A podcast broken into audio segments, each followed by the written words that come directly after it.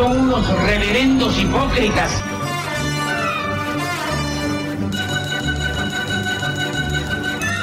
¿Por qué no suben a la tribuna a responderme si son tan hombrecitos?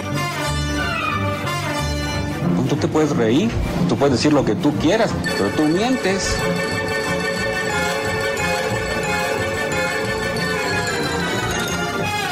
No tienen vergüenza, no tienen cara. Cállate, chachalaca. Bienvenidos a Política Nacional. Disculpe si nuestras netas se le estrellan en la jeta. Y por favor, sea serio.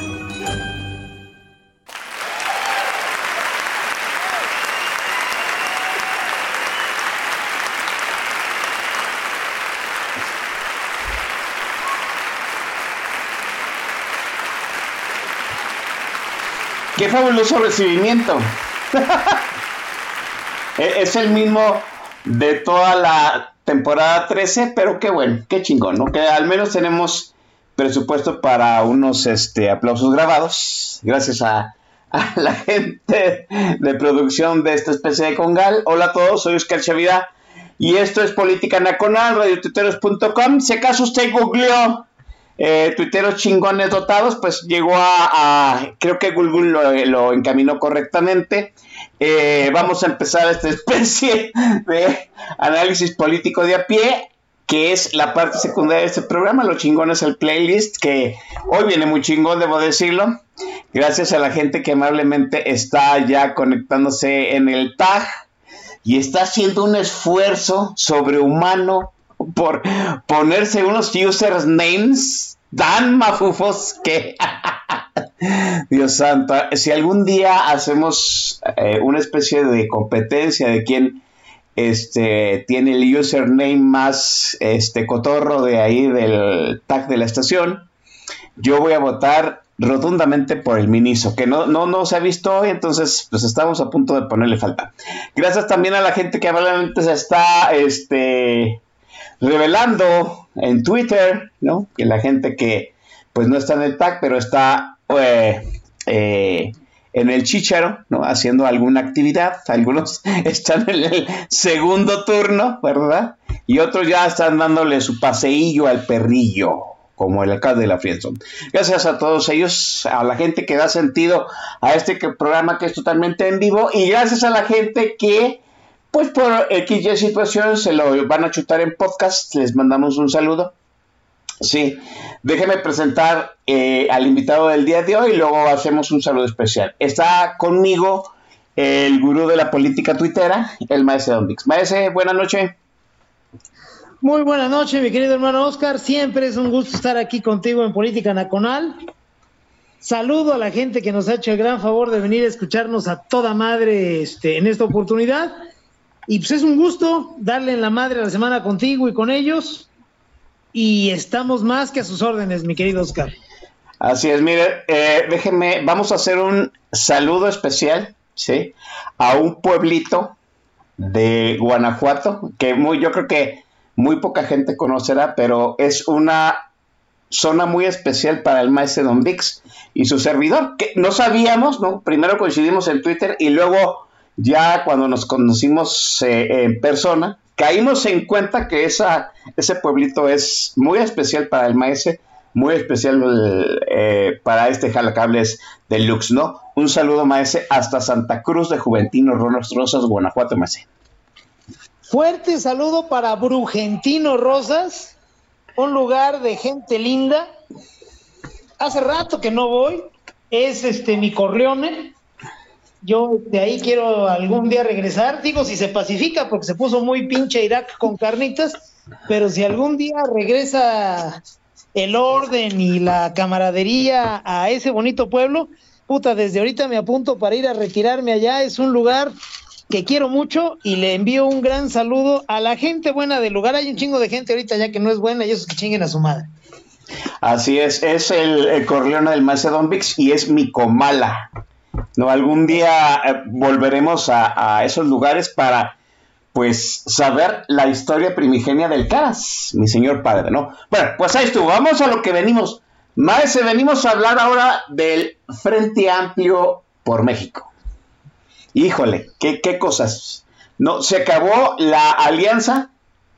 Y, usted decía en algún otro programa aquí de política nacional que la alianza la tuvieron que resucitar varias veces a lo largo de su existencia porque pues narrativamente no pegaba, no pegaba. Tan no pegó que ahora que ya en cierto sentido los, los partidos opositores, en este caso hablamos de eh, Acción Nacional, lo que resta el PRI y el PRD en papel, porque en la realidad no existe, pues ahora ya tuvieron que darle otro mote a su unidad, plus algunas eh, figuras destacadas de la sociedad civil, para lanzar eh, una convocatoria para buscar candidato presidencial. No nos hagamos pendejos, aunque pues, en realidad no se puede decir eso porque luego el Instituto Nacional Electoral dice que está, se están haciendo actos anticipados de campaña. ¿Cómo ve usted de la alianza al frente? Este, ahora sí, de verdad, vamos en serio con toda esta este cambio de etiqueta, Maisa. Pues mira, Oscar, gente que nos escucha, hay que decir, pues sí, primero lo primero, el, el ahora Frente Amplio por México, pues sí tiene una falencia muy grande de origen, ha estado peleando con ella durante mucho tiempo y no ha podido resolverla.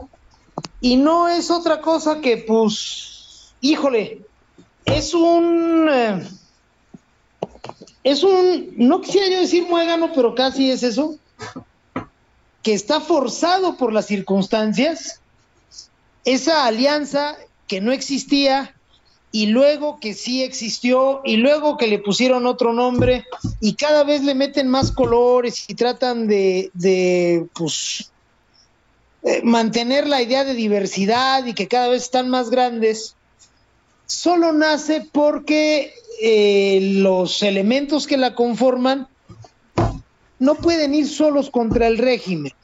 Esto es, y lo primero que tenemos que decir es que el ahora Frente Amplio por México, que antes era la Alianza por México en cuanto a partidos, y el Frente, eh, Frente Nacional Algo, por el lado de la sociedad civil, y luego sociedad civil y otro montón de membretes, eh, que ahora, insisto, es el Frente Amplio Democrático, es una decisión forzada es un, es un acuerdo que nace a partir de la muy profunda necesidad de esos güeyes de figurar. Si no fuera porque ya la ven venir con Morena, pues ninguno de esos güeyes estaría buscando una alianza o buscando ponerse de acuerdo con los demás. ¿Por qué ha tenido tantos cambios a lo largo de, de pues este ya casi año que han estado cantándola? Pues simple y sencillamente porque es, eh, no tienen de otra. Las dirigencias nacionales de PRI, PAN y PRD necesitan agruparse porque si van solos, Morena los barre. Y la sociedad civil pues tiene que incidir con ellos. Ya quedó claro que si los dejamos por la libre a los señores de los partidos, pues esto no va a jalar tenemos que entrarle pues todos al mismo tiempo y unos desde la trinchera partidista y otros desde la trinchera ciudadana. Ahora bien, si este frente es fruto de la necesidad, de la urgencia, de que ya vemos venir que el régimen nos va a aventar la aplanadora o lo que hace las veces de aplanadora con ellos, pues ya desde ahí tenemos que mirar al frente con em, comprensión, no es una tabla de salvación, no es una solución óptima. Si en política las soluciones óptimas está cabrón encontrarlas, pues en este contexto mucho menos. El frente está lejos de ser óptimo. El frente, pues es una salida de urgencia para evitar que Morena nos avasalle y nos recete otros seis años. Vamos entonces a ver a el Frente Amplio por México, diría yo con benevolencia, en el sentido de no, no de dejar de exigirle, le tenemos que exigir un chingo, pero cada vez que veamos al Frente Amplio por México tenemos que entender pues que es un entenado ahí medio tullido, medio tartamudo, que puede enderezarse, que puede aprender a hablar de corridito, pero le tenemos que exigir. Ni tenemos que dar por hecho que es una cosa así chingoncísima, porque no lo es, y eso nos colocaría en una situación muy difícil. Y tampoco podemos decir, bueno, sí, está chuequito, pero vamos a tenerle paciencia, paciencia madres.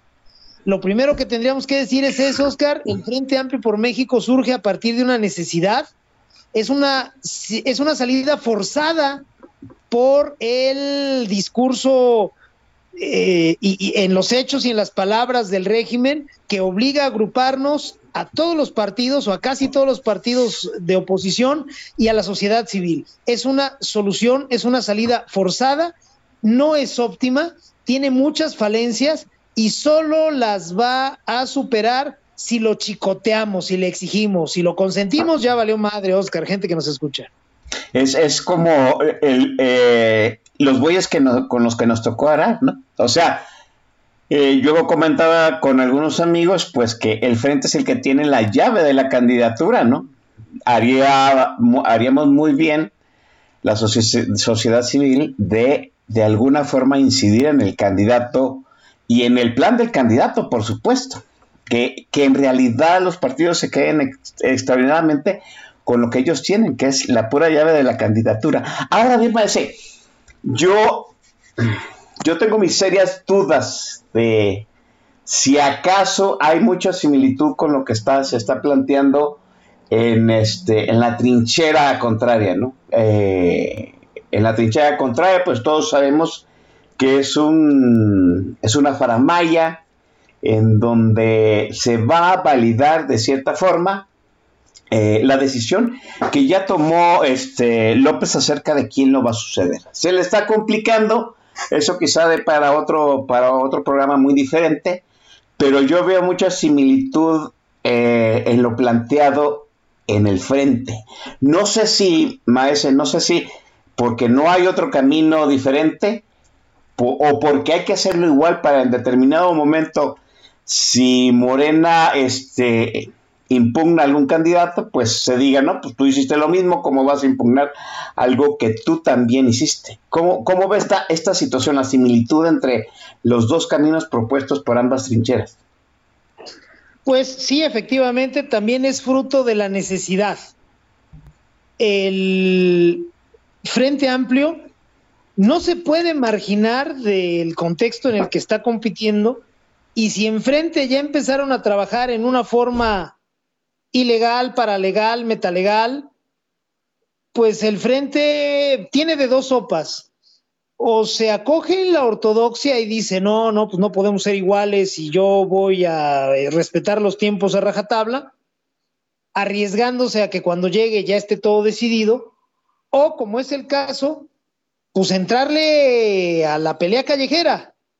A mí no me hace muy feliz, obviamente, ver al Frente Amplio por México recurriendo al eufemismo, recurriendo al me voy a hacer pendejo, miren, esto en realidad es así, este, los invito a que no se me queden viendo feo, yo no soy como los de enfrente. Me parece peligroso el, arranque de, de las campañas. ¿Por qué? Porque efectivamente, primero, no van a poder criticar en el frente el planteamiento del régimen. No van a poder desautorizar, descalificar el proceso de elección de allá enfrente, al menos no desde lo legal, porque es exactamente la misma mierda lo que está haciendo el Frente Amplio por México. Por ahí hay una explicación de que sí, pues eh, la ley contempla la creación de frentes y pa, sí, pero no contempla la, el activismo para designar a un coordinador de un frente como si fuera un candidato, no nos hagamos pendejos.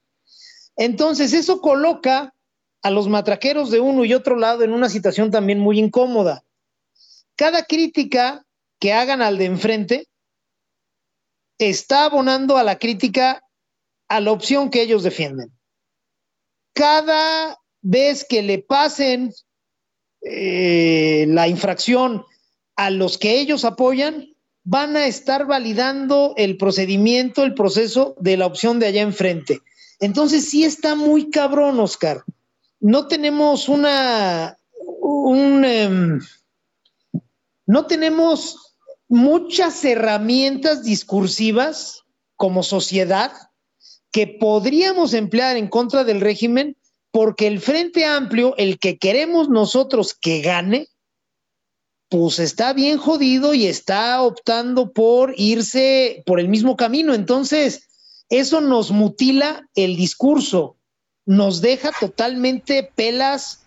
Eh, no voy a hablar de cantidades, pero una proporción importante de nuestro discurso en contra del régimen queda sin efecto, porque, pues bueno, criticar al, al, al, al régimen y a la elección de su candidato nos obliga a también golpear al Frente Amplio. Pues no lo vamos a hacer. Ahora, esta situación donde ya no vamos a poder estar criticando al régimen nos abre una puerta bien interesante, Oscar, gente que nos escucha. En una de esas, una masa crítica de los ciudadanos en redes sociales y fuera de ellas aprende a enderezar un discurso que no dependa del discurso del régimen, a lo mejor como no vamos a poder estar señalando las falencias del procedimiento del régimen, lo vamos a soltar y nos vamos a enfocar en el discurso y en lo que tenemos que hablar del Frente Amplio por México. Si así sucediera, pues bienvenida situación y yo la firmo, Oscar, gente que nos escucha. Vamos a ver cuántos mexicanos somos capaces de hacer eso. Ah, hay quien dice que esperarse hasta noviembre cuando las precampañas ya eran legales, era demasiada ventaja para eh, el circo que trae López con, sus tapados. ¿Usted piensa lo mismo que era demasiada, era concederle demasiada ventaja en, sobre todo en promoción, ¿no? A, este, a la gente que se ha promovido, yo creo que desde el año pasado, Claudia Sheinbaum pues empezó a hacer pintas desde principios del año pasado, o sea, yo creo que ella ya trae mucha ventaja. Y, yo a, veces me pregunto si de verdad habrá ventaja o ya es erosión, ¿no? Vea lo que está pasando en este momento con Claudia Sheinbaum, que fuera del Distrito Federal, pues la mujer es más, más inerte que el nitrógeno que trae las papas abritas, ¿no? Este, ¿usted cree que sí era demasiada ventaja, que no se podía dejar hasta noviembre arrancar con el frente? Mira, discursivamente y electoralmente, vaya, como precampaña, no era algo tan grave. O sea, no era algo tan grave. Sí es relevante eh, quedar sin un procedimiento, eh, arrancar hasta noviembre, sí, sí, sí era algo relevante, pero no era de vida o muerte de cara al pueblo bueno. Ahora, hay que celebrar que el Frente Amplio por México se vea forzado a adelantar los tiempos porque eh, lo está haciendo porque debe de pasar por un procedimiento que lo legitime. Esto es, las cúpulas partidistas ya no pudieron irse por la libre. Eh, ya hemos hablado en muchos ambientes que el procedimiento pues no es el que todos quisiéramos, porque además está cabrón que todos coincidamos en lo mismo. Pero es una buena noticia que se tenga que ir a este proceso adelantado, porque los partidos saben que no pueden gestionar la definición de un candidato si no pasa por un rasero ciudadano. Ojo, esto no quiere decir que el procedimiento que nos están diciendo a huevo vaya a ser un reflejo fiel de la voluntad popular. Para eso tenemos que hacer muchas cosas que quizá comentamos hoy más tarde. Pero sí hay que decir que los partidos, las cúpulas nacionales, están obligadas a echar a andar un proceso que le dé al menos una barnizada de legitimidad al candidato. Todos sabemos que en el PAN, Marquito Cortés parece ser que está necio en poner a Santiago Krill. Eh, por ahí ya les brincó Xochitl. En el PRI, Alito ya dijo que él no va, me queda la duda, pero vamos a decir que ándele pues, güey. Eh, vamos a decir que Alito se va a quedar dentro de la alianza y que no va a querer ser candidato. Está bien, vamos a jugar. ¿Quién tendría que venir por el PRI? Pues habrá que analizar perfiles. Pero sí se necesita que la controversia entre los dos partidos grandes, y lo estoy entrecomillando un chingo, PAN partidos grandes, mis huevos. Eh, pero bueno, esos partidos grandes no pueden hacer un arreglo 100% cupular. Lo tienen que pasar por la legitimación de la ciudadanía. Entonces, pues celebremos que lo tienen que hacer. ¿Por qué? Si discursivamente hacia la gente no era grave esperarse hasta noviembre, sí era bien importante echar a andar este proceso ante los grupos de poder. Los grupos de poder van en un sentido y la ciudadanía, los de a pie, vamos en otro carril. Mientras vayamos juntos, vamos en carriles paralelos. En algún momento nos vamos a separar, pero ahorita y de aquí, por lo menos hasta el día de la elección, nos conviene ir juntos. Los grupos de poder, ellos sí necesitan empezar a ver claro desde ahorita. Necesitan empezar a depurar esa lista de suspirantes, esa lista de opciones, tiene que irse acortando de alguna manera. Tiene que haber gente que se baje al conocer el procedimiento, que sepa que no es competitivo, que no tiene padrino, incluso que desconfíe del procedimiento y que se baje, porque los grupos de poder necesitan tener pocas opciones. Los grupos de poder típicamente le meten lana a todos. La diferencia está a quién le meten un madral y a quienes nomás les dan para sus chicles. No pueden ser Santa Claus y repartirle a 14 o 15 suspirantes. Necesitan que esa lista se reduzca con orden, con certidumbre, y entonces este procedimiento que están echando a andar en forma adelantada, paralelo al del régimen, le sirve a los grupos de poder para que, en tanto que oposición, las opciones se vayan reduciendo y puedan ir pues acercándose a ellos y diciendo, oye, si yo te apoyara, ¿qué puedo esperar de ti? Oye, fulanita ya se bajó, ya habló contigo, su voz, su estructura, la gente que está detrás de ella, ¿va a jalar contigo o va a jalar con alguien más? ¿Me explico? Entonces, pues no, hacia, de cara hacia la gente no era importante echar a andar eso. Si tú terminabas el año empezando tu procedimiento en noviembre, más o menos fast track, y terminabas el año coronando ese procedimiento como para arrancar el año ya con un nombre en los medios, a Juanito Pueblo le bastaba, pero a los que no les iba a bastar es a los grupos de poder. Porque los grupos de poder, insisto, necesitan depurar y necesitan poderse irse acercando a los demás.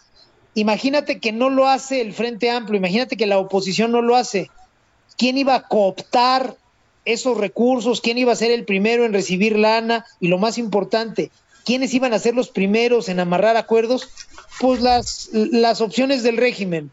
Entonces, esa es una lectura que le debemos de dar a este procedimiento, Oscar, gente que nos escucha, es algo forzado, pero que está forzado por la necesidad de validar desde la sociedad a los que se van a ir perfilando. Grupos de poder y partidos nacionales nos están necesitando a nosotros ya no hasta el momento de votar en la urna de la elección federal. Nos están necesitando antes para validar su acuerdo, su unión. Entonces, eso en cualquier escenario hay que celebrarlo, Oscar, gente que nos escucha. Sí, me parece que, que mm, vamos, que la depuración es, correcta, ¿no? Creo, yo lo dije, las elecciones del 2024, obviamente antes de que haya candidatos, pues todo es una cuestión de depuración y de pragmatismo, ¿no?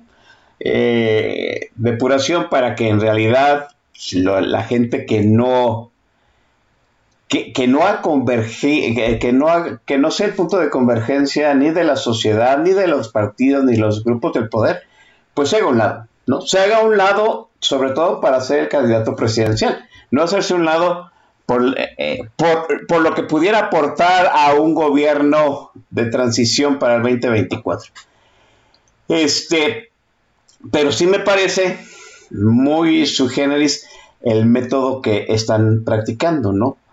¿Cómo ve usted las etapas, maese? Yo, sobre todo el punto de las firmas. ¿Las firmas son necesarias, maese? ¿Cómo ve usted? Mira, sí son necesarias. Las etapas que están marcando a mí me parece que son coherentes, me parece que duran lo suficiente, está bien.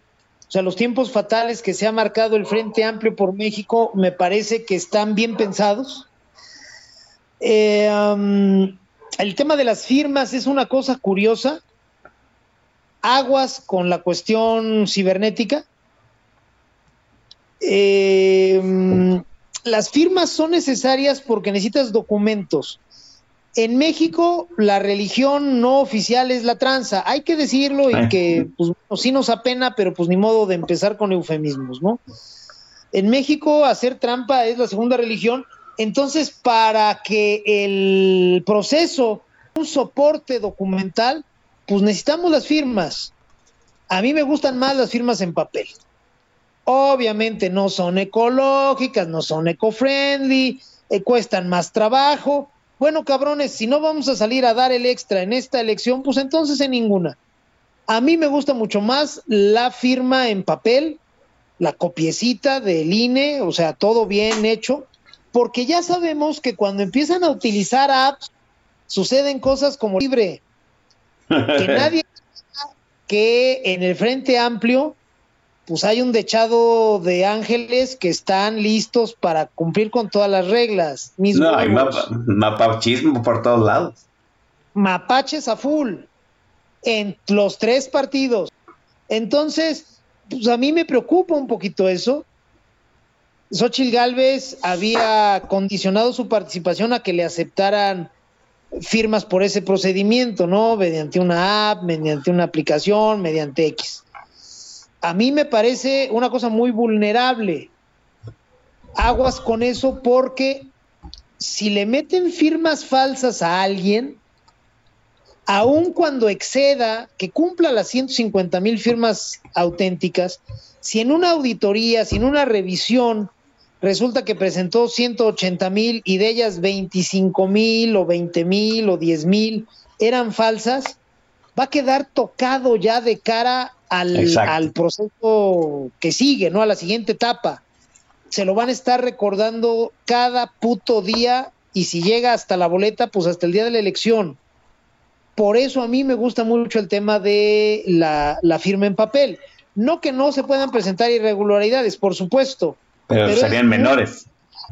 Eh, sí, es mucho más difícil operarlas, serían menos, pesarían menos y eh, vaya, habría un... Em, el gran público elector estaría más dispuesto a aceptar explicaciones respecto a una anomalía en una firma en papel que a una anomalía cibernética.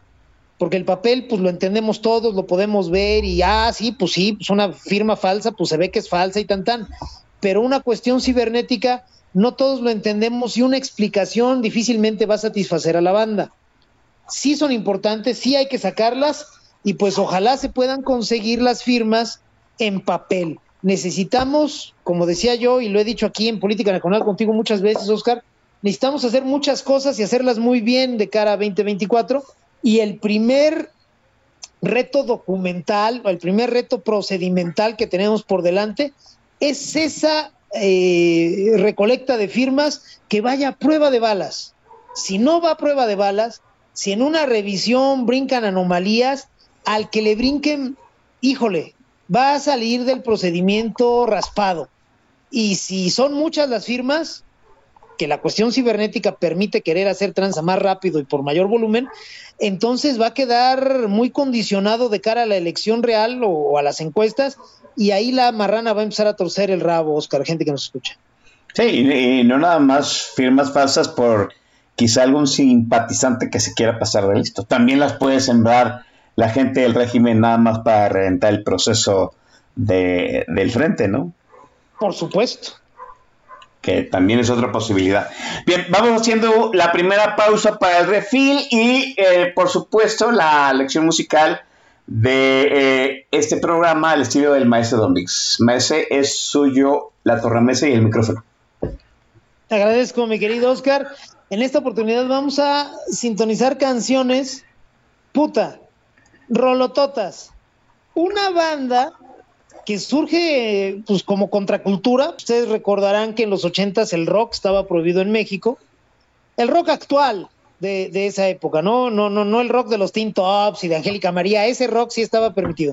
Pero el rock actual de los 80 estaba muy, muy eh, este, censurado y surgen las bandas en México, en Argentina, y, y surge este grupo que, insisto, era contracultural, parecía que nunca se bañaban los cabrones.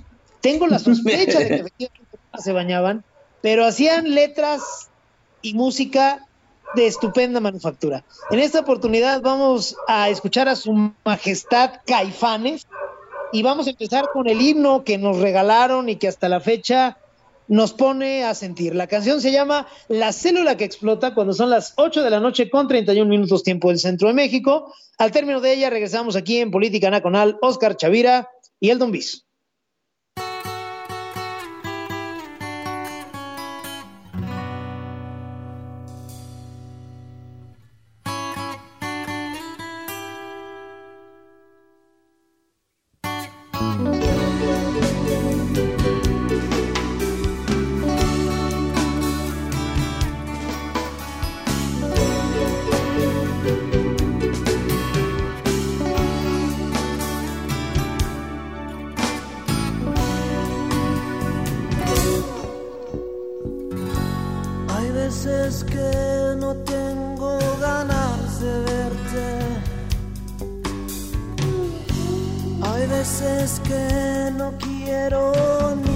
Bien,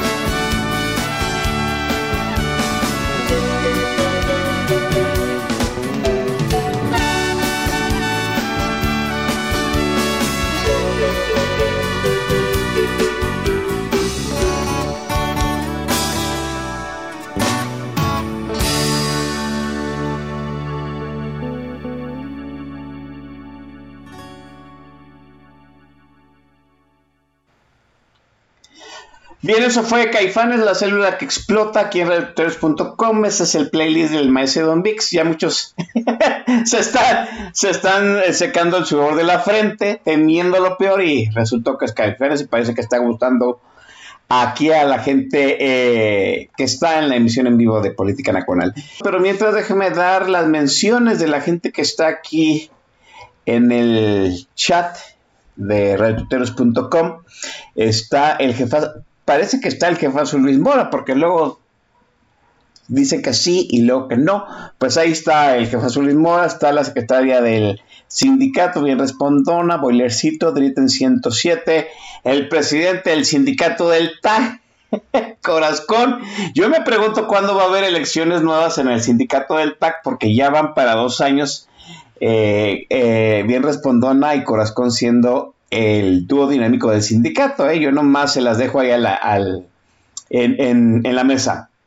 Está el señor Mauricio Sánchez Mesa, Rapaz, el enorme profeta Saulo de Tarso, está el Máster El Shah, el Arquiflores, Jarocha 76, el Mao Alcocer, YL 314, Aferrales, Caballo sin nombre, les digo, no, qué bárbaros ustedes. Chile Metiche, Dinafrey, Don Grifo, Duartillo, Genaro, Javo Querétaro, Jocelyn, Miquelaquel, eh, Nat, Publio Fifilia, Polo, Tere Rubio, y acá se están eh, revelando en Twitter del señor Yavirac Gustavo Ambrosio Luna, este, el pinche Pepe, eh, mi estimadísimo alcalde de la Frienzón, un saludo también para Eduardo Villasana, que nos, nos está escuchando en vivo en esta vez, pero nos va a, escuchar vía podcast. Déjenme ver si ya no, pues todavía no está el maestro Don Vix. Mientras, déjenme darle unos anuncios parroquiales. Si ya es julio, bueno, ya es el último día del el pinche eterno que fue junio, ¿sí? Entonces, vayan sacando sus agendas, ¿sí? Va a haber programa el 7 de julio y el 14 de julio también, o sea que dos programas más y luego nos vamos de vacaciones de verano, que serán la semana del 21 de julio y el 28 de julio, ¿sí? Y yo creo que por ahí 4 de agosto, que por cierto es el aniversario de esta especie de programa radiofónico, el 4 de julio del 2020, digo, el 4 de agosto del 2023, esta emisión y este que está aquí en el micrófono van a cumplir 13 años, 13 sí, 13, el de la suerte, aquí en radiotutorios.com. Va, va a decir, usted comentaba una cosa muy interesante que es las reglas establecidas por las cúpulas partidistas. Sí, yo sé que las reglas establecidas desde una cúpula partista siempre son para controlar el proceso. A mí me parece que el hecho de recabar firmas e ir a una preencuesta primero para ir de alguna forma deshojando la margarita, pues plantea el hecho de que la gente que las cúpulas no quieren que lleguen al final de este proceso, pues no estén. ¿Cómo? pues sencillamente no prestamos estructura para que, por decir un ejemplo, Claudia, este, la señorita Claudia, pues no pueda conseguir las, las, este, las firmas o algo por el estilo, ¿no? Yo sé, como usted bien lo dijo, que Santiago Krill que muy parece, que parece ser el, caballo dorado de, Marco Cortés, pues va a tener en cierto sentido parte de la estructura del PAN para conseguir las firmas, para hacer su campaña, para eh, promover su imagen, etcétera, etcétera. Eh, yo siento que ahí es uno de los talones de Aquiles pues de este proceso. Número uno, por lo siguiente. Porque el PAN parece, parece tener a las dos figuras más carismáticas de todo este entramado de carbonos inertes, ¿no? Se estaba hablando de Santiago Krill y ahorita de la sorprendente Xochitl Galvez, que pues, hablaremos de ella más al rato. Y del otro lado, del PRI, pues parece que él no tiene los candidatos más carismáticos, pero tiene los tecnócratas más preparados, ¿no? Está el Defonso, está el exsecretario de Hacienda, está este Beatriz Paredes, que tiene pues un currículo de envidia, ¿no? Que ya fue gobernadora, fue secretaria, este, secretaria federal, o sea, chingado, o sea, ¿quién no quisiera tener el currículum de, Beatriz Paredes? ¿Quién no quisiera tener el currículum de Ildefonso? ¿Quién no quisiera tener el, currículum, no sé, o, la experiencia, ¿no? Este, la experiencia empresarial de, de la Madrid? Pero parece que de un lado están los carismáticos y del otro lado están los tecnócratas. Eso no puede desnivelar el piso parejo, que, que de alguna u otra forma, pues este pacto que ahorita existe entre PRI y PAN eh, se vaya erosionando hacia la mitad de la contienda y luego empiecen a los jaloneos de que quiero que sea el mío de huevo? Vaya, no es que tenga que ser un panista, sino que el voto final o el que va a gestionar, el que va a hacer los amarres para definir al candidato es el PAN. Están en un entuerto porque la más carismática hasta el momento, pues es Xochitl Galvez, que no la teníamos contemplada porque ella misma había dicho que iba por Ciudad de México, que no estaba eh, en su ánimo ir por la grande, y pues mira las cosas, ¿no? Ya acabó ahí y acaba de mover muchos esquemas. Y por el lado del PRI, pues tenemos a los técnicos, tenemos a los capaces, a los perfiles más robustos. Gurría de la Madrid, Beatriz Paredes, por hablar de los más destacados. A mí me parece muy interesante la forma en que se va a resolver esto. El PAN no necesariamente puede querer a Xochitl. Xochitl Galvez, pues es neopanista, se está reeditando en forma paródica, si es que eso es posible, la situación de Fox en aquella época. Sí, sí, sí, vamos a ser honestos. Se está no, no, situación.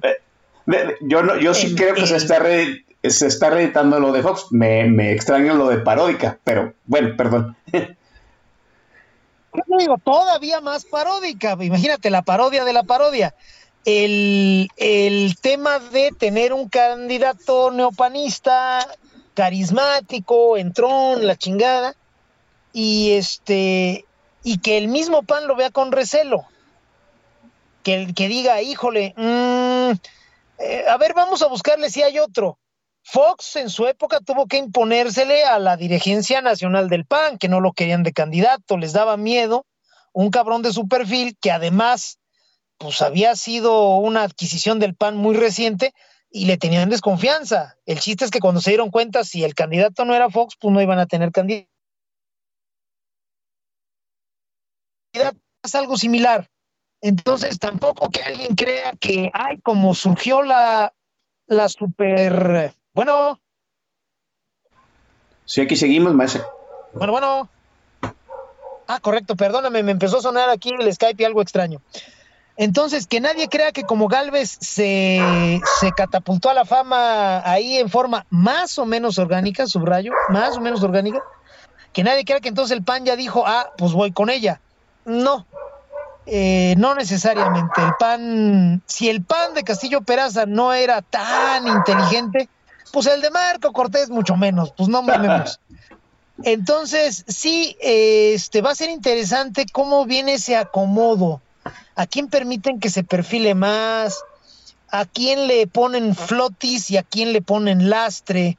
Eh, en gran medida para eso es este procedimiento previo eh, que, ha iniciado tan en forma tan temprana para poder ver pues de qué manera van a gestionar esa controversia de tener los mejores perfiles en el PRI, pero de que sea el PAN el que tiene mano en el proceso y que además ya tiene una figura carismática más o menos este, posicionada.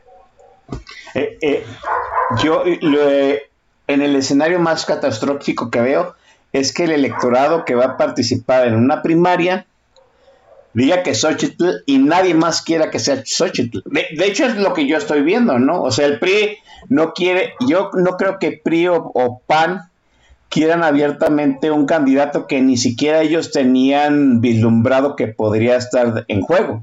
A, menos, yo, yo lo comentaba, a menos de que Xochitl ya esté amarrando ahorita todo el, pues todos esos lazos que debió haber amarrado, que tienen amarrado todos los demás que se van a lanzar, ¿no?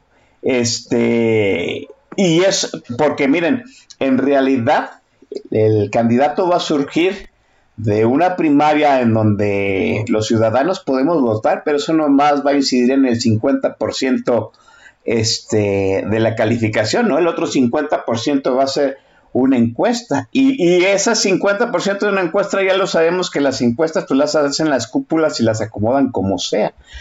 E, el, mi punto es que de entrada, ¿cómo PRIPAN van a conciliar el hecho de que uno tiene a los técnicos y otro tiene a los carismáticos? ¿Y cómo conciliar eso con un electorado que probablemente nada más conecte con Xochitl Galvez que hasta ahorita pues es un outsider del proceso, ¿no, maestro? Sí, tenemos un outsider. Y un outsider, ojo, de las que menos le gusta lidiar al pan con ellas. Exacto. Un outsider desenfadada, no doctrinaria, eh, entrona, este, puta, eh, el peor perfil para el pan ñoño doctrinario es el que presenta Xochitl Galvez. O sea, es, eh, mm, cuidado. Si un outsider general eh, típico eh, le iba a generar un problema al PAN, alguien como en este momento Xochitl Galvez, puta, cuidado, cabrón. ¿Por qué? Porque les genera desconfianza. Es una persona que por su por su perfil puede ser menos fácil de controlar. Una persona difícil de este de que puedan este ponerse de acuerdo con ella, cabrón. ¿Me explico? Sí. Entonces, ¿qué tendría que suceder en al interior del este del PAN? Tendrían que verse forzados. Tendrían que empezar a este eh, sondear que fuera tan abrumador la reacción de la ciudadanía que dijeran es que sabes qué, si no es Xochitl ya no va a ser nadie, cabrón. O sea, sí me preocupa, no podemos, ¿me explico? Si no es así, estos güeyes no van a aceptar otra cosa, Oscar, gente que nos escucha. No van a dejarla llegar. No por otra cosa, simple y sencillamente, pues la señora causa desconfianza, desenfadada, con ideas propias. Híjole, ¿qué va a suceder si Sochi la dejamos llegar? ¿La vamos a poder acotar? Va- va- esto va a suceder en dos, en dos carriles.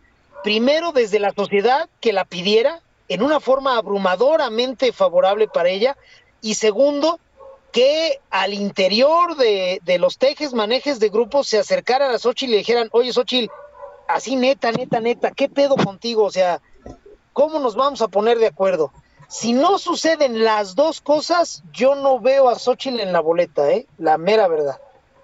Y, yo, yo ayer comentaba en el Spaces de Política Nacional que para eso a mí me parece que no deben de pasar tres semanas. O sea, en realidad Xochitl tiene que avasallar en las redes, ya avasalló en Twitter, tiene que avasallar en el Facebook y tiene que trasladar pues este, esta injundia por su figura, por, por el camino que ella representa a la, o sea, la, a la red 1.0 que en realidad el- la gente que se va a movilizar, uno por las firmas y dos para votar en la primaria, ¿no? O sea, vuelvo a decir que entusiasmo da Xochitl ahorita, pero no la tiene tan sencilla, Maese, y volvemos a lo mismo. Ahorita todos estamos pensando en Xochitl, pero ¿cómo van a quedar, pues, de entrada los que ya dijeron que sí, ¿no? Y Ildefonso dijo que sí. ¿Cómo va a quedar también el, cerrito totalmente Palacio? Santiago Clil, que él ha dicho que sí y tiene el apoyo estructural del PAN. ¿Qué va a decir este de la Madrid, no? De la Madrid que a mí me parece que es el que tenía pues más amarrado los apoyos de los eh, poderes este, fácticos, ¿no, Mense? O sea, en realidad Xochitl viene a remover muchas cosas que me parece que ya estaban de antemano pactadas en el camino que habían planteado los partidos, ¿no, Mense? Ya, mira, aquí en la política estamos en terra incógnita y eso lo habíamos dicho tú y yo hace ya un rato. Aquí estamos, vamos a aprender los ciudadanos a hacer muchas cosas y los politiquitos también van a tener que aprender un chingo de cosas. Eh, por ejemplo, a dar color, como ya lo hicieron algunos, y si no sale, y si resulta que no son los elegidos, y si resulta que eh, los dejan colgados de la brocha, pues a tragar gordo y a decir ni pedo, señores, pues no fui yo, entonces estoy para jalar con X o Y o con Z. Si vamos a salir de este cagadero los mexicanos, lo vamos a hacer evolucionando cívica y políticamente. Eh, Ildefonso, de la Madrid, todos ellos que han dado color por A o por B o por C, que dicen sí quiero ser, están arriesgando pues un montón de cosas, porque en el momento en que les dijeran, ¿sabes qué? Pues no quedaste. Van a tener que operar desde ellos mismos una cicatrización. Lo que antes hacían los sectores, por ejemplo, del PRI, lo que antes sucedía con procedimientos más o menos dominados, ya no está sucediendo ahora, ya no hay forma de tramitarlo. Las famosas operación cicatriz, lo que sucedía al interior del PRI, lo recuerdas muy bien, que por allá había tapados y había aspirantes, y a la hora que el gran elector decía, vas a ser tú fulano, se tenía que operar una reconciliación.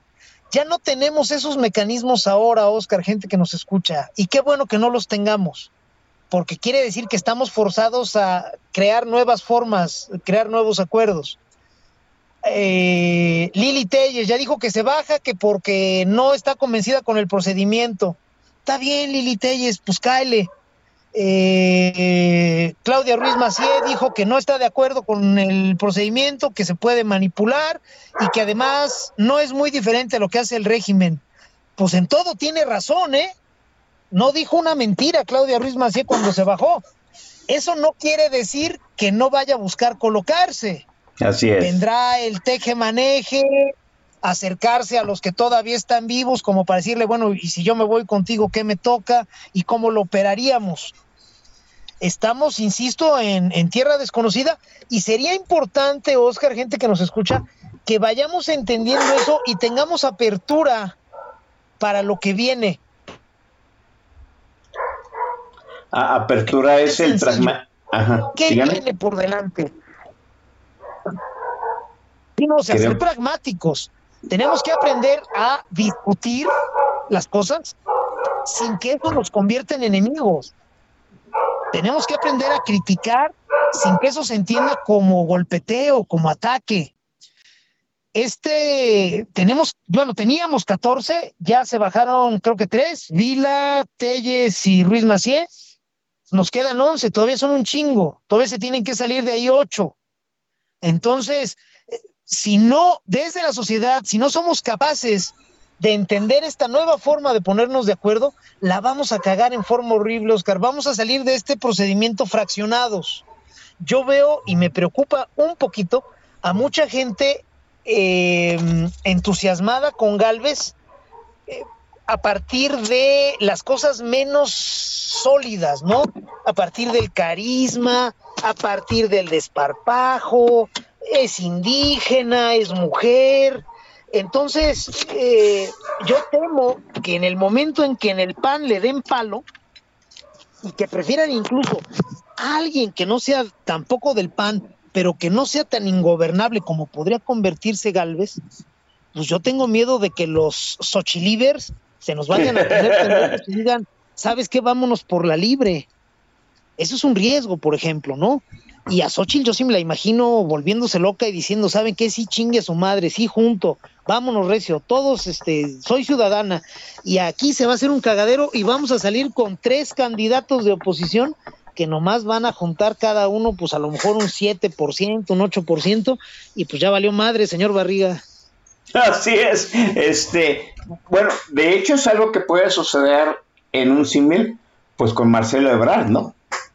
A, mí me parece, yo comentaba la semana, eh, ayer, perdón, la semana pasada, yo comentaba ayer que a mí me parece que los procesos planteados de alguna forma para controlar una decisión tomada de antemano, pues se les está saliendo de, de control a la gente que quiso co- quiso controlar el proceso, ¿no? Este, en este caso, pues del otro lado, se le está saliendo de control a, López, Claudia Sheinbaum no crece, Marcelo pues parece que le di que soltaron chivo en cristalería, sí, yo entiendo, yo entiendo, yo entiendo a Marcelo, ¿no? Es su última oportunidad, oportunidad es ganarlo, o perderlo todo, entonces él está apostando su resto, ¿no? Y del otro lado, a mí me parece que yo no lo sé, no tengo pruebas, pero tampoco dudas que ya había un pacto de caballeros entre el las cúpulas y los candidatos más viables para llevar todo de una forma caballeresca, simulada, pactada de antemano, nada más para recibir el beneplácito de los ciudadanos hasta que apareció Xochitl Galvez, ¿no?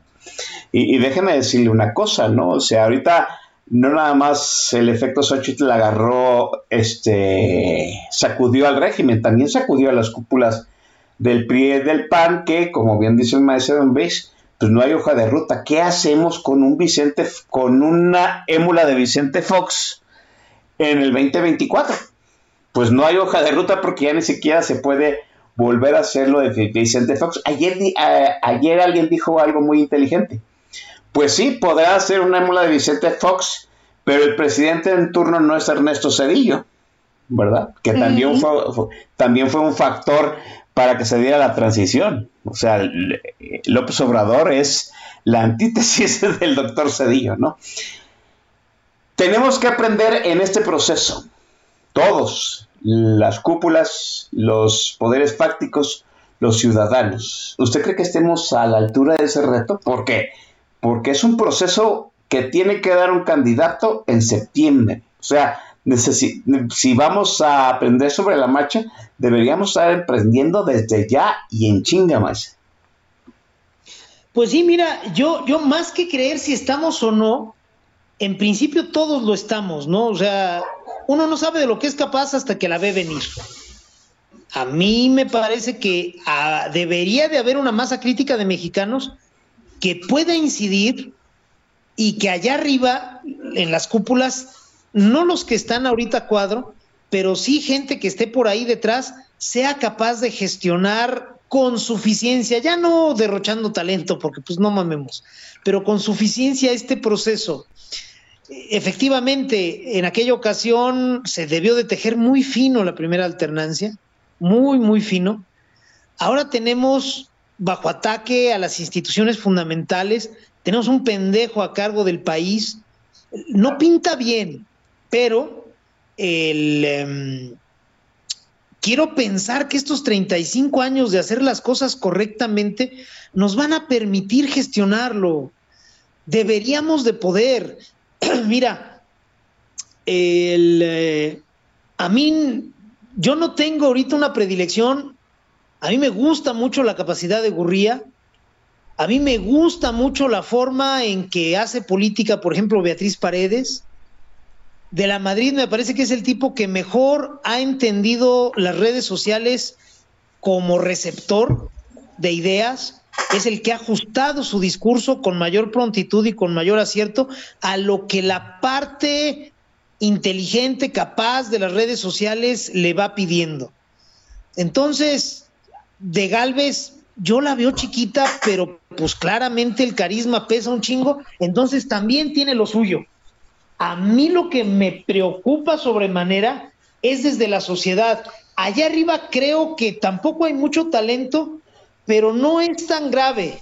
A mí me parece que el primer momento, el primer talento que debemos de tener es social. Y, y en la medida en que se nos fraccione la sociedad, porque antes de hablar de un qué, estamos teniendo que hablar de quién, pues vamos a ir al matadero. Yo todavía estoy pensando en cuál es el discurso que debería de servir para que Juanito Pueblo no convierta esto en una guerra de porras. Si dejamos que se convierta en eso, eh, híjole, ya ni siquiera vamos a tener que pensar si en las cúpulas tendrán el talento de gestionarlo o no. Nosotros mismos la vamos a cagar. A, mí me gustaría ver un, discurso un poquito más, más elevado de, de ideas, antes que de perfiles de ideas, para que en el momento en que venga una elección, venga un perfil y digan, miren, va a ser él o va a ser ella, tengamos un colchón como para decir, vale, porque primero hablamos de qué queremos, del México que podemos ser, de qué puedo aportar yo individualmente. Entonces ya se le baja el peso específico al personaje. Si nada más hablamos del personaje, si todo el peso específico es el del personaje, a la hora que se decida uno, los otros van a arrastrar, por más que quieran eh, operar una cicatrización, la banda es bien pinche necia. Ay, no quedó fulanita, no quedó sutanito, ¿saben qué? Chinguen a su madre, los odio, pu, pu. Y ahí es donde vamos a empezar a parir gemelitos, Oscar, gente que nos escucha. Así es. Vamos a la siguiente pausa musical y volvemos aquí a la emisión de Política Nacional. Maese, adelante con la siguiente rola. Vámonos macizo, no tengo aquí a la vista, este, híjole. se, se le cayó el sistema. Se nos cayó el sistema, mi querido hermano Oscar, pero. Ahí está aquí- ya, de nuevo. Ahí está, aquí aparece. Hijo puta, rolota. Sí les voy a pedir a todos que se tomen de las manos, porque lo que sigue es realmente maravilloso. La canción se llama, es la canción más fumada, pero muy bonita de Caifanes. La canción se llama Ayer me dijo un ave. Espero que la disfruten y al término de ella estamos aquí de regreso en Política Nacional. Oscar Chavira y el Don Vic. Son las nueve de la noche con dos minutos tiempo del centro de México.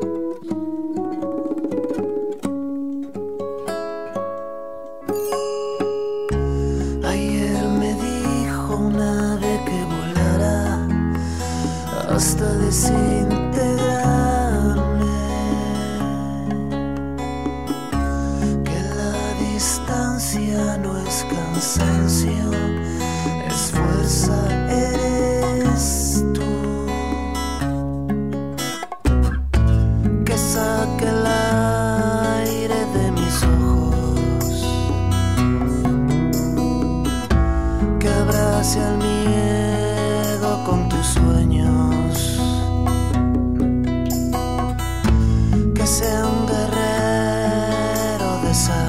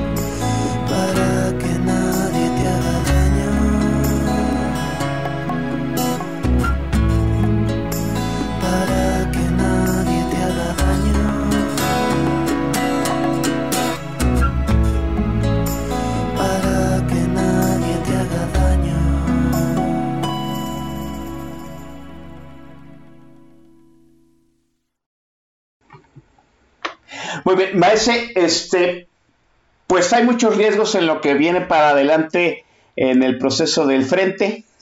Hay, bueno, ya sabemos cómo se maneja en el PRI, ya sabemos cómo se maneja en el, en el PAN. A mí me parece, me parece que hay este mucho riesgo en, en- cómo dejó la elección de Domex perfilados a PRI y PAN. Hay una disparidad en cuanto a- a lo que pueden ofrecer. Eh, aquí estuvo Oscar Juárez hace 15 días y dijo una cosa muy importante. Dijo que ni el PRI ni el PAN habían cumplido con su cuota de votos en Edomex. Quiere decir que, pues a mí me parece que las dirigencias nacionales son más ya un armatostre este, publicitario que algo que verdaderamente funcione dentro de lo federal y pues a mí me parece que cada, cada vez tienen menos incidencia dentro de, las, de los comités locales estatales. Pero pues ellos son los que tienen la llave, ¿no, maestra? Y ese es el camino que han planteado.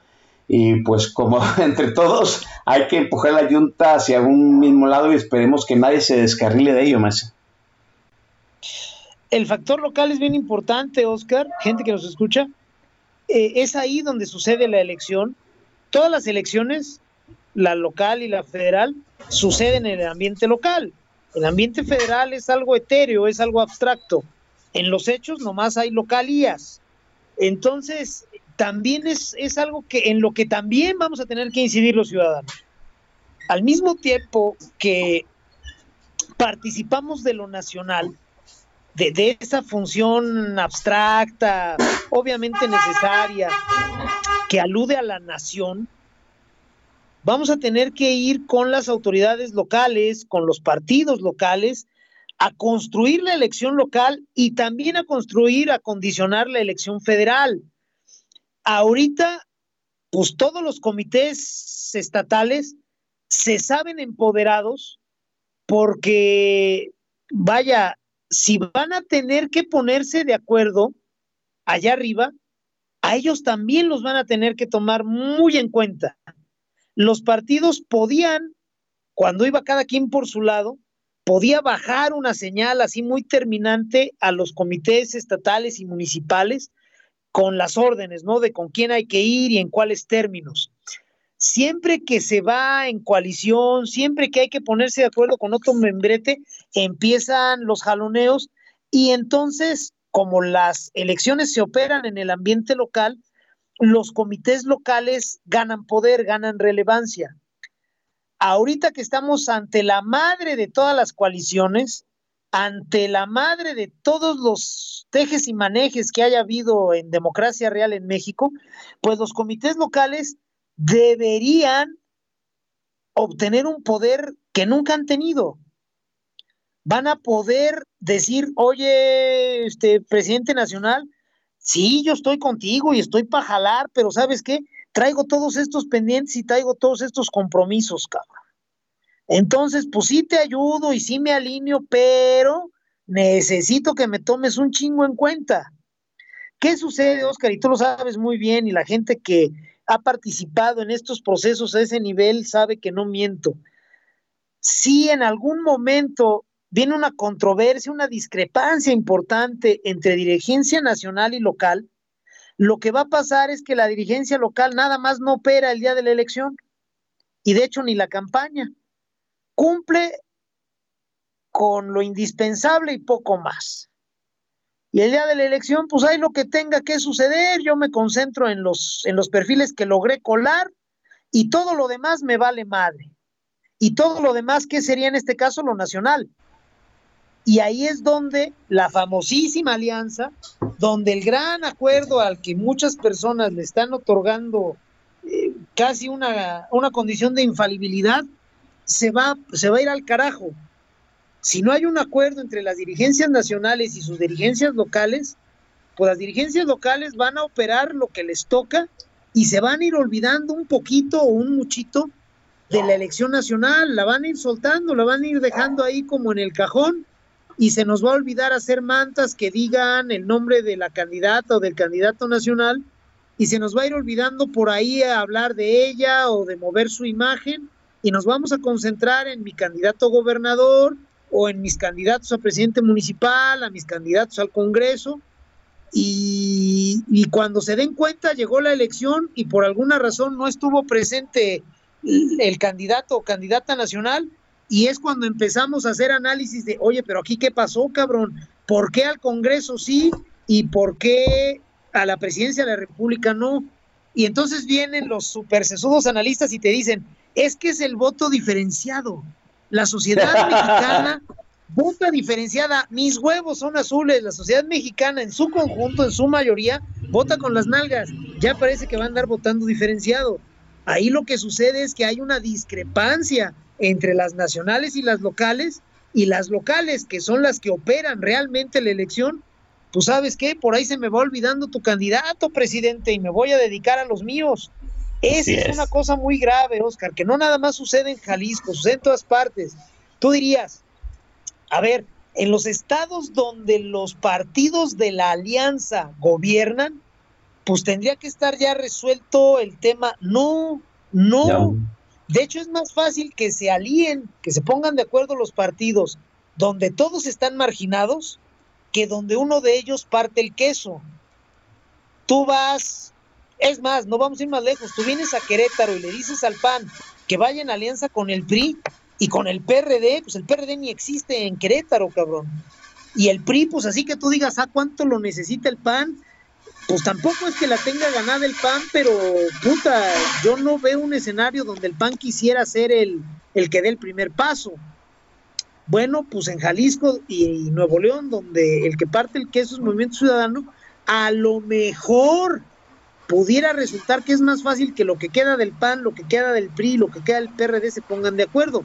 En esos escenarios el problema es que los tres partidos del frente son tan residuales que pues se pueden poner de acuerdo, pero pues va a ser una fiesta de enanos. Así Así que es. tú digas, "¿Cómo pinche acuerdo, va a salir un trabuco, pues no, no, ni multiplicándolos a los culeros alcanzas a armar algo que valga la pena. Es un reto bien grande, Oscar. Eh, así es. Insisto, como ciudadanos sí tenemos que exigir un chingo de cosas y exigirlas muy bien, porque si no se nos va a venir la noche. Sí, a mí, a ver, o sea, llevar a cabo el- la elección del candidato presidencial, pues es un trabuco, pero el trabuco de operarlo desde los locales, a mí me parece todavía muchísimo más complicado. Yo, ya estoy pensando que el 2024 no va a necesitar de una narrativa nacional, va, va a necesitar de decenas de narrativas locales para que se opere al, al candidato a nivel federal y se opere el candidato a nivel local. Y, y no siempre van a compaginar de partidos las dos cosas. Entonces te tiene que encontrar esa narrativa donde funcionen las dos cosas para el electorado, ¿no? Sí, y si no, que le pregunten a Josefina Vázquez Mota qué sucedió al final de, de su campaña cuando ya, ya tenía este, los actos de campaña vacíos, maestro. Pues es que ese es a lo que voy. Si tú no consigues tejer los acuerdos que permitan ir de la mano la dimensión nacional y la dimensión local, perdónenme, pero discúlpenme, como decía el clásico, yo estoy en Querétaro y a mí me interesan las cosas de Querétaro. Yo estoy en Jalisco y me interesan las cosas de Jalisco. Para que a mí me interesen las cosas del país, pues sí necesito haber llegado a un acuerdo muy puntual y en este caso muy justo, porque las dirigencias nacionales de los tres partidos son cascarones vacíos, Oscar, gente que nos escucha. El CEN del PAN, el CEN del PRI, el CEN del PRD, no mames, no pesan un carajo. Sí tienen los mecanismos legales, porque son ellos los que registran al candidato. Está muy bien, eso está muy bien. Pero su peso específico, sus capacidades de gestión, de operar, de negociar, de visitar, están reducidas a casi nada. Primero por un desgaste natural que han tenido, un gran desgaste, y después por el perfil de los que los encabezan. Son tres ineptos sin redención. Bueno, ¿qué le pasó a Chepina? Y lo decías tú muy bien. José no estaba en el ánimo del señor, como dicen los clásicos, esto es, Calderón, el enano borracho genocida, no la quería ya de candidata, Y Calderón con la mano en los huevos se fue a hacer un pacto con Peña y sabes qué, pues vas a llegar tú, cabrón, vamos a hacer una transición suavecita y a esta pobre vieja este, no le vamos a arrimar nada. Y soltó todos los hilos y no pudo operar, no quiso operar el PAN nacional que controlaba Calderón con las dirigencias estatales. Y entonces sí, Chepín andaba de gira entregando el alma, dando el 120% que se nos andaba desmayando, y llegaba al estadio y estaba vacío, o llegaba a la plaza y no había tres pelados. Bueno, estamos en ese riesgo.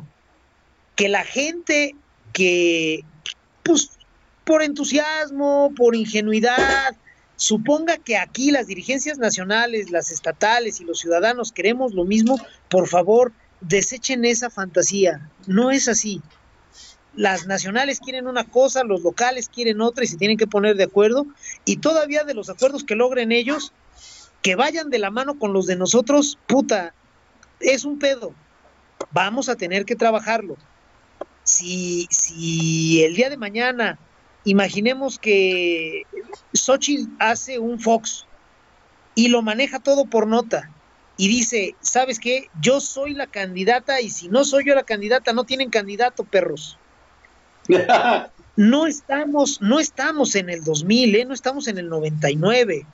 Aquel No, no. México era un México que era un trabuco, a todo nivel, desde la calle, que es donde empieza todo, hasta las dirigencias nacionales. Eh, el México de ahora tiene muchas falencias. Y si en algún momento el- en el PAN, en el PRI, no logran un acuerdo con una figura carismática como en, en la que se puede convertir Galvez, le van a cerrar la puerta por sus puros huevos. Y nos va a valer madre que el pueblo bueno le esté pidiendo a gritos. Peor aún, ¿sabes qué? Sí la vamos a aceptar para no pagar el costo político frente al electorado. Va a ser nuestra Pero- candidata.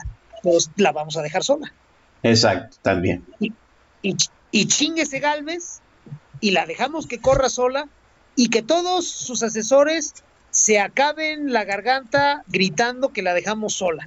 A Juanito Pueblo eso difícilmente le va, en- le va a permear o lo va a entender. Nosotros vamos a decir, quisieron a Galvez, ahí está su Galvez culero. Y con dejarla sola, tú sabes que cuando se dé cuenta la pobrecita, pues sí va a estar muy carismática y va a tener mucho apoyo en redes sociales, pero la elección se opera en la calle y por eso insisto, nosotros desde la sociedad tenemos que condicionar a los partidos. Más allá de afanes caudillistas, y a mí me gusta A y a mí me gusta B, le tenemos que dejar claro a los partidos que queremos un proceso auténtico que arroje una candidatura útil, la más útil, la más vendible posible, y que queremos que vayan a contender en serio, que quieran ganar, que van a poner el alma en ganar y nosotros salir a hacer nuestra parte. Si los queremos dirigir a control remoto y, ay, no mames, ya hice trending topic tres días a Xochitl y pues por eso tiene que ser presidenta. Pues no, en una de esas, insisto, no quieren pagar el costo, te dicen sí, pásale Xochitl, pero en lugar de más o menos colaborar como lo hicieron con Fox y los amigos de Fox, la pueden dejar sola como a Josefina. Así y es. esto va a ser un cagadero. Entonces vamos a tomarlo con un granito de sal, Oscar, gente que nos escucha. Sí, así es. Pues ahí está la, la lección enorme. Vamos a la última intervención musical y retornamos, Merce. Venga. Vamos con todo gusto. Por aquí estoy buscando mi este acordeón. Porque ¿Otra? ¿Otra vez se le cayó? Ahí está, maese. Estoy, la estoy cagando durísimo porque aquí no me aparece, mi querido Oscar. La estoy cagando No. muy duro. A ver, dame un segundo, espérame. Ya abrí el, el de bueno. No, No. pues ya sabemos que es de Caifanes. Este, ok, venga. Vamos durísimo con esta canción de Caifanes, que aquí no tengo en la lista cuál es el, el- el que viene, pero Aquí no es así es. asegurar que la van- ¿Perdón? Ah, así es, puta. Por favor, vayan al refil, pero por favor sí regresen, porque con esta canción, este, puede ser que a la hora que estén cayendo los hielos en el vaso, ya quieran salirse a chupar o empezar a hacer una llamada de esas que, de mala copa, y oye, te quiero ver y no habrá manera. Prométanme que regresan y ya terminando el programa se van a ponerle Juan al niño. Son las eh, 9 de la noche con 23 minutos tiempo del centro de México. Al término de ella regresamos aquí en Política Nacional.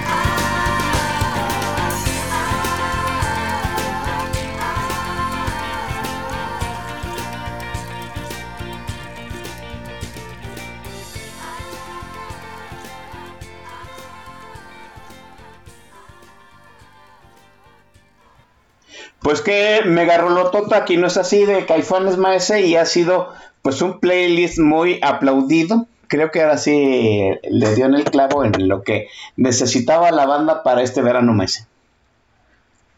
Eh, pues qué bonito es cuando este, la audiencia y el DJ se ponen de acuerdo. Qué bueno que estamos todos en el mismo entendido. Celebro muy cabrón que les guste esa rola. La mera verdad, Caifanes para mí es un referente muy, muy grato. Y pues qué chido que todo es bonito, señores. Sí, ojalá así vaya de, de ser tan entonado lo que pretende el frente con la ciudadanía, ¿no? Ese que los DJs de, del PRI, del PAN y del PRD pues sepan complacer la audiencia y la audiencia jale bonito con el playlist que tienen este condicionados ahorita con tres, cuatro candidatos que dijeron que sí y los que faltan más. Pues yo espero que tengamos esa capacidad todos de ir avanzando en el mismo sentido, más o menos al mismo ritmo, sin volvernos locos. A mí me preocupa mucho las tendencias caudillistas de muchas personas que este puta son adictas a descansar en alguien toda la toda la responsabilidad, que les gusta zafarse por completo de la responsabilidad. Eh, espero que sean capaces de tener esa madurez de decir, mira, esto es de un equipo. El mejor escenario para todos es donde llevemos un proceso serio para elegir a quien mejor compita y cobijarlo por un equipo de expertos. Si conseguimos eso, que, que, Juanito Pueblo entienda que si su gallo o su gallina no queda, no es algo como para tirar el arpa y dejar de ir a votar, sino que va a tener acomodo, que estamos buscando un gobierno, no un presidente. Ese tendría que ser el discurso. Si logramos hacérselo entender, Oscar, gente que nos escucha, creo yo que vamos a estar bien. Y si no, este, pues que Dios nos agarre confesados. Yo espero, ni siquiera quiero pensar en esa posibilidad, pero si sucediera, pues entonces sí que el último apague la luz, Oscar. Hay que pensar cosas chingonas, decía el chicharito, maestro. Hay que ver con fe el futuro. Maestro, le agradezco, le agradezco enormemente haber estado aquí en Política Nacional. Este, usted que siempre ha sido referente y le agradezco, por si acaso ya no nos vemos en el cierre de esta temporada, pues ese, estos 13 años de, de compañerismo, de, de, desmadre, de playlist y de muchas ideas, maestro. Yo te agradezco a ti, mi querido hermano Oscar, y a la gente que nos escucha. Gracias siempre por invitarme. Gracias a la gente por escucharnos. Vamos a ser entusiastas. Yo creo que sí podemos. Yo lo pudimos hace 25 años y lo hicimos muy bien. 26, 27 años. Creo que lo podemos volver a hacer. Vamos a no soltarnos las manos y a ponerle el alma y yo creo que vamos a estar bien, Oscar. Gracias siempre por la invitación, gracias a la gente por escucharnos. Pásense un estupendo fin de semana y aquí nos seguimos escuchando. 13 años de política nacional y hoy tuvimos un programa como si fuéramos primerizos, pero ha salido, hemos salido avantes, haya sido como haya sido. Jóvenes, les agradezco su presencia a esta eh, emisión en vivo. Obviamente en el, en el podcast vamos a cortar todos los entuertos que tuvimos en esta transmisión y nos estaremos escuchando la semana que entra. Cuídense.